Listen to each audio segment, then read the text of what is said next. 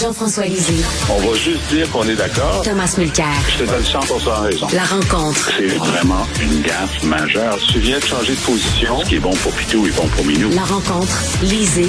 Mulcair. Jean-François, on sait qu'Éric Duhem a déjà euh, milité au sein du Bloc québécois, entre autres, mais il n'est pas très, très, euh, voyons donc, chaleureux vis-à-vis euh, tout ce qui est identitaire. Au contraire, on l'a vu hein, lutter bec et ongle contre la loi 96 lors de la dernière campagne pour courtiser l'électorat les, anglophone. Mais là, il y a des gens au sein de son parti qui réclament un changement de cap et qui veulent justement qu'il soit un peu plus identitaire, un peu plus autonomiste, finalement que son parti se transforme en ADQ. Un peu ça. Euh, oui, effectivement. Sur, euh, c'est-à-dire que sur la question euh, de la laïcité, il appuyait la loi 21. et ce qui était un petit peu paradoxal parce que la loi 96 sur la langue, une des raisons pour lesquelles Duhem disait qu'il était contre, c'est que comme il est pour la liberté, il, il, ne pouvait pas avaler qu'il y ait la clause dérogatoire sur la charte des droits euh, qui euh, s'applique à 96. Puis on disait, bon, ben, c'est la même chose pour 21 sur la laïcité. Puis il répondait, ben non, parce que là, euh, il y a des limites là à ce que à ce qu'on puisse décider où s'arrêtent les droits religieux. Alors, il y avait une incohérence sur, sur la clause dérogatoire et donc la protection des libertés, mais il avait fait le choix euh, et c'était un pari, parce qu'on sait qu'Éric Duhem est fondamentalement nationaliste. Mmh. Il avait fait le pari qu'il y avait probablement des électeurs anglophones euh, disponibles pour la croissance euh, du parti. Et même si, évidemment, il n'y a aucun, aucune circonscription qui a voté pour les conservateurs dans l'ouest de l'île ou à Outaouais, il y a eu quand même des résultats assez intéressant dans, dans plusieurs euh, comtés de, de l'ouest de l'île. Euh, et parfois, il est deuxième. Euh, ben, deuxième, loin derrière les libéraux qui sont loin en avance, mais quand même, ça faisait ça faisait quand même une différence. Bon, alors là, il y a des gens qui, qui disent, ben nous, dans la campagne électorale, ça n'a pas aidé que dans notre, dans notre porte-à-porte, il y a des gens qui disaient, mais comment ça se fait que vous êtes contre la loi 96 il a fait une conférence de presse euh, où, il parlait aux anglophones avec euh, une pancarte 96 avec une barre rouge dessus. Euh, ça n'a pas aidé. Mhm. Et donc, hmm. le, débat va se faire à l'intérieur euh, du parti. C'est un vrai débat. Et, et, Tom, je pense que depuis la, la, la mort de l'ADQ, il y, a une place au Québec, il y a une niche là, qui n'a pas été encore remplie, c'est-à-dire un, parti euh, franchement de droite, le plus conservateur, euh, autonomiste, identitaire. il y a ce trou-là et peut-être qu'il pourrait le combler avec son parti, Éric Oui, mais il faut pas oublier que la CAQ c'est le fier héritier de, l'ADQ de Mario Dumont. Euh, c'est, c'est, ce sont eux qui occupent ce territoire-là. C'est pour ça que Duhem a tenté ce que Jean-François vient de décrire, sauf un détail que j'ajouterais. C'était pas juste une barre oblique rouge à travers 96, c'était écrit unilingue anglais Bill 96. Ben oui, ben Alors, là, ça, ça a frappé l'imaginaire parce que c'est un petit peu plus que même le client demandait. Et donc, euh, oui, on, on, appelle ça en, en anglais du pandering, en français du clientélisme. C'était trop gros.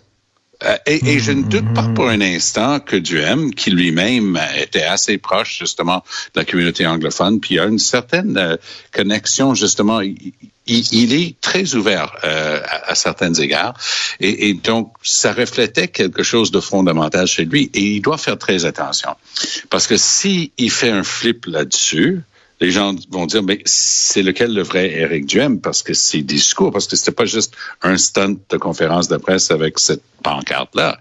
C'est tout le reste qui venait avec. Alors moi, j'ai l'impression qu'il doit faire super attention de ne pas dire une chose et son contraire trop rapidement, sinon il, risque de perdre de crédibilité. Puis comme on sait, en politique, quand tu n'es pas cru, t'es cuit. Très drôle. Euh, Jean-François, euh, une nouvelle de Radio-Canada. Chemin Roxham, une entente à portée de main avec les Américains. Est-ce que tu y crois? Ben, écoute, euh, je veux y croire. j'ai trouvé, je faisais du ménage dans mes papiers, puis j'ai trouvé une lettre que j'ai envoyée à Justin Trudeau lorsque j'étais chef du PQ il y a cinq ans. Il y a cinq ans, j'ai envoyé une lettre lui demandant de négocier avec les États-Unis donc la suspension de l'entente, où on peut le faire unilatéralement. C'est prévu à l'entente qu'on peut suspendre l'entente.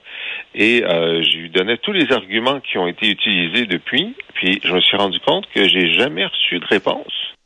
Jamais. Alors, je suppose qu'il il attendait cette entente avant de me répondre. Donc, s'il y a une entente, on va, il va me répondre bientôt.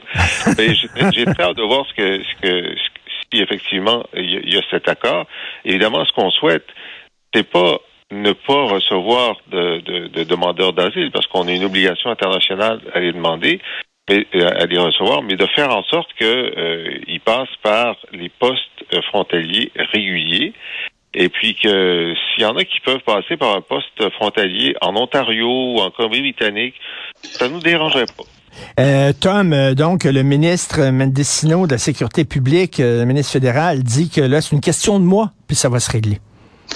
Ben, ça va être très bon euh, parce qu'on est rendu à, une étape où c'est vrai ce que Jean-François dit. Je partage son point de vue. C'est une question de droit international et le Québec veut se montrer justement capable de suivre ces règles à l'international. Mais lorsqu'il y a abus, puis il y a de toute évidence abus ici, euh, il, faut trouver des solutions. Euh, et la solution a toujours été de d'enlever euh, l'entente dite de tiers pays sûr. Ça veut mm, dire quoi? Mm. Ça, veut dire que les États-Unis sont réputés un pays sécuritaire pour les réfugiés.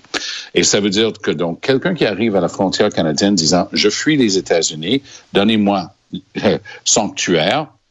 Le Canada est supposé dire non, non, les États-Unis sont réputés d'être un pays sûr pour les réfugiés. Or, on sait que c'est plus vrai même avec Biden, euh, il y a énormément de pression. Si tu regardes la frontière euh, Texas, euh, Mexique, pour donner qu'un seul exemple, il y a des gros problèmes. Mais c'est pas au Canada d'écoper.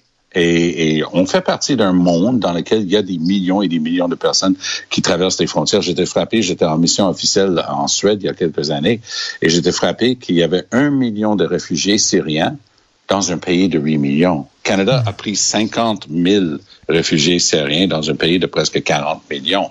Alors, hmm. imagine la, la, la, proportion que ça représentait. Ben L'Europe, l'Europe euh, est en train encore de, de subir ça et c'est à un niveau qu'on peut même pas imaginer. Donc, c'est une goutte dans l'océan les réfugiés sur la planète, mais il fallait quand même trouver une solution. Mais je me permets de le mettre dans la super catégorie des élections fédérales générales de 2023.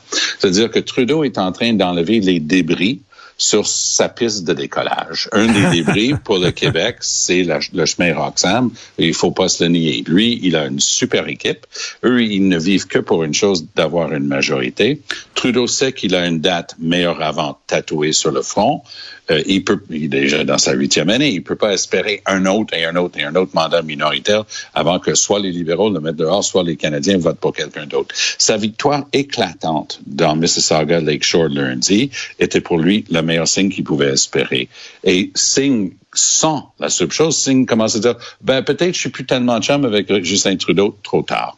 Euh, il, a couché avec Trudeau pour un ensemble de choses et il va le porter. Trudeau va faire un sifflet de fin de récréation pour l'ensemble des progressistes et dire c'est bien gentil le NPD cette fois-ci le danger est réel regarde Poiliev ce qu'il va faire du Canada mm-hmm. et hier soir je termine là-dessus excuse-moi d'être long cette fois-ci mais hier soir Trudeau a donné un discours où il a fait sauter la baraque contre Pierre Poilievre. Poilievre, une de ses lignes préférées, c'est Canada is broken. Le Canada est tout cassé.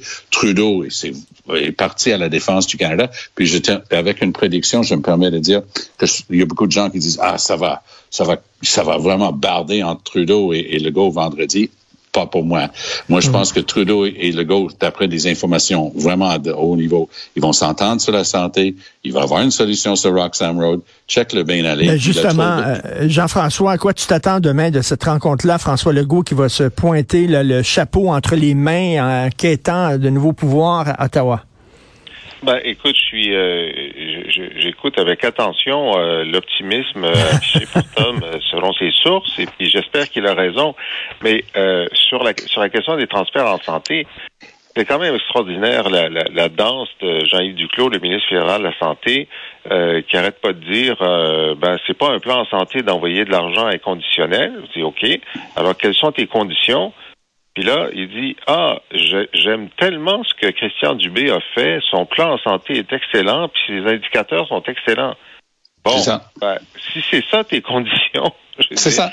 Ça existe déjà. Alors pourquoi ce psychodrame euh, depuis euh, plusieurs mois si tout ce que tu veux, c'est ce que le Québec fait déjà en termes d'objectifs et de et de reddition de comptes. Euh, donc, on ne sait pas trop. Je peux juste dire une chose, le psychodrame est pour l'Ontario il n'est pas pour le Québec. En Ontario, à Toronto, les gens veulent croire qu'il y a enfin quelqu'un qui va faire quelque chose pour la santé. Il s'appelle Justin Trudeau. Il fait des guerres contre Ford sur la clause non-obstant. Il dit pas un mot à Legault. C'est deux mondes complètement parallèles et différents. L'attitude de Legault, euh, pardon, de Trudeau à l'égard de Legault et de Ford. Trudeau a besoin de Legault. Il a besoin de se battre contre Ford. Euh, Jean, françois euh, tu as parlé tantôt de la loi 21 en disant qu'Éric Duhem euh, appuyait la loi 21. Euh, il y a des policiers qui se sont fait taper sur les doigts parce qu'ils ne la respectent pas. Alors, tu sais que l'archange Saint-Michel est le, patron des forces de l'ordre. OK. ça, je savais pas ça. Moi non plus. Ça. Et puis que à la même à Montréal, il y avait une époque, une époque où le clergé était très important, où on fêtait la fête de Saint-Michel avec les forces de l'ordre. Ben, il y a quelqu'un qui s'en est souvenu à Québec et il y a un, écusson euh, de, de, Saint-Michel qui est apparu sur euh, les uniformes de, de certains policiers euh, de, de Québec. Et évidemment, c'est un signe religieux. Et euh, il y a une plainte qui a été portée, puis le, service de police de Québec a dit non, non, il faut enlever les cuissons parce que c'est un signe religieux. C'est un signe religieux catholique, euh, et donc il faut l'enlever. Et le syndicat de, de, de, des policiers de Québec ont dit c'est tout à fait vrai, il faut enlever ça. Alors moi, je suis très content que la loi 21 s'applique à tous les signes religieux. Les gens qui disent ah oui, ça a été fait juste pour les musulmans. Ben, non, c'est fait pour toutes les religions et c'est un, bel exemple euh, d'application de la loi 21 euh, à une religion majoritaire. Tout à fait. Qu'est-ce que tu en penses, Tom? Ben moi, je pense qu'il y a aussi un petit peu plus que ça dans cette signe. Euh, il y a plus que de la religion là-dedans. Ça renvoie à une autre tentative des forces de l'ordre de se camper un petit peu plus à droite. Ici, c'est religieux, c'est chrétien, oui, et euh, il, y a, des, des, forces différentes en jeu ici, notamment aux, aux États-Unis. Lorsqu'on parlait du thin blue line, qui était une, une métaphore pour la force de police qui forme une ligne bleue mince, mais sûr pour protéger la société. Donc, commençait à apparaître sur les écussons euh, au Canada, un drapeau du Canada avec un thin blue line, avec une ligne bleue mince. Et les policiers se sont fait dire, à Montréal et ailleurs, on enlève ça. Donc, il y a une question, un, d'uniforme, deux, de message au-delà du simple référent, de, la simple référence à un saint patron, l'archange Michael en l'occurrence. Donc, il y a du symbolisme politique là-dedans aussi, mais Jean-François a raison. Ce qui est bon pour Pitou est bon pour Minou. Donc, si on enlève les signes religieux, on enlève les signes religieux. Mm. Exactement, pour tout le monde. Je veux vous entendre sur euh, Silvio Berlusconi, l'ancien président de l'Italie, on sait qu'il est propriétaire, il est propriétaire d'un club de foot et il a dit à ses joueurs, si vous gagnez, je vous promets, euh, et là je cite, un autobus rempli de putes. Et ça, ça nous ramène, ça nous ramène à Donald Trump qui disait que les femmes, faut les prendre by the pussy. Et ça nous ramène à, à, Vladimir Poutine qui aimait beaucoup se montrer torse nu avec les pectoraux huilés. Alors, pendant que nous avons comme premier ministre un, nouvel homme, un homme rose, euh, il y a beaucoup de gens qui semblent aimer leur leader viril et macho. Qu'est-ce que vous en pensez, euh, Jean-François? Écoute, euh, je... je te laisse, même en Italie... Vas-y, donne-toi un Oui, oui t'es content que ce soit moi qui commence, hein? j'ai un angle, j'ai un angle. même en Italie, la prostitution est illégale.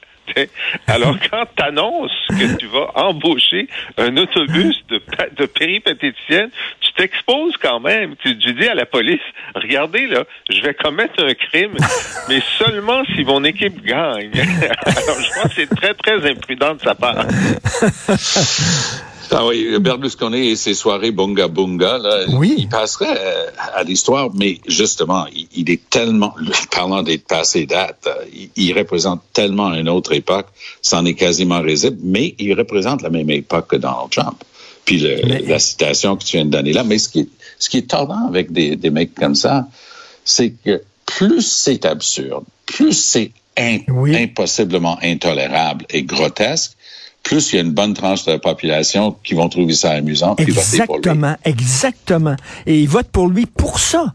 Et moi, je Ben oui. reviens pas alors parce qu'on pense, nous, euh, tu sais, je reviens là-dessus, on a un homme rose à la tête du pays. On pense que tout le monde est pour la diplomatie, la Ben oui. négociation, le dialogue. Mais il y a des millions de personnes dans, dans- dans- sur cette planète qui Ah ouais. aiment leur leader viril, macho. Ben oui. Bolsonaro au Brésil, etc. Mais Bolsonaro est un, autre exemple, puis celui qu'on avait aux Philippines dernièrement aussi, Duterte. euh, Un un autre exemple. Plus il disait de folie, Duterte, tu sais, moi, je vais aller prendre les, les trafiquants de drogue, je vais les monter dans un hélico, puis je vais les pitcher dans l'océan. Mais le fait est que, selon toute vraisemblance, il l'a fait. Oui, euh, ouais, c'est vrai. Et il, il se, il se vantait d'avoir tué personnellement des trafiquants de drogue. Mais euh, la question, c'est qu'il vérifiait pas que c'était vraiment des trafiquants avant de les tuer.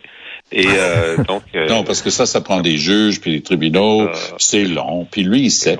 Alors, il s'en occupe.